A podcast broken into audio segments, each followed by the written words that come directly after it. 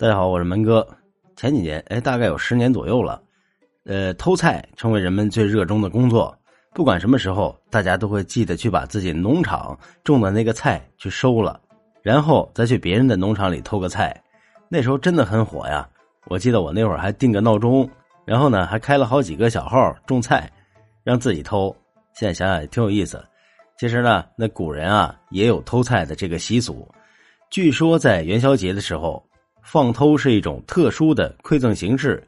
在宋代洪浩《松墨记文》中记载就说了，人们从契丹人那儿学来这种习俗之后，有的妇女就开始化身为贼婆，明目张胆的带领着婢妾到别人家去，趁着主人迎客之际偷取物件儿主人发现之后，就得提着茶食糕点上门去赎取。另外，还有的地方流行偷青。偷青也就是跑到别人家的菜园子偷点青菜。相传，如果未婚少女在元宵夜或者是中秋夜到别人的家菜园子里偷一些蔬菜或者是葱，这还是一个吉利的事儿呢。这能表示她将来能够遇到一个如意郎君。清朝的妇女在出门关灯的时候，或私摘人家菜叶以拍肩背，曰拍油虫。当然，偷少许青菜这个度呢，它不太好拿捏，一不小心就把人家菜园子给偷空了。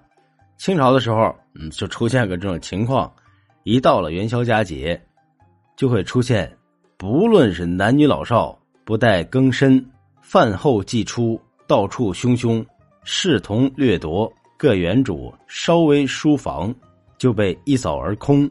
这说明什么？就是人太多了。你偷点我偷点把人家菜园子都给薅光了。那为什么会出现这种情况呢？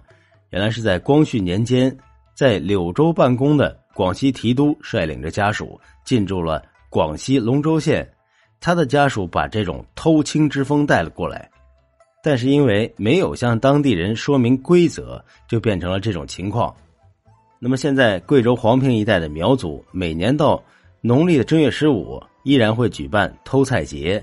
在节日的当天，姑娘们就会成群结队的去偷别人家的菜。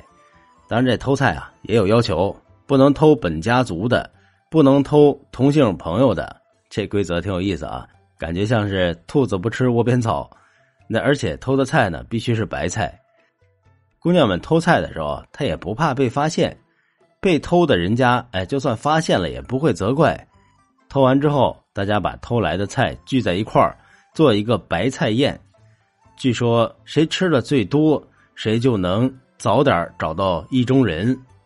说到这儿呢，我感觉好像大家说那个别人家猪把白菜拱了，这个说法是不是就从这儿来的呀？好的，各位亲爱的小伙伴，今天的小节目到这里结束了，感谢您的收听，我们下次再见。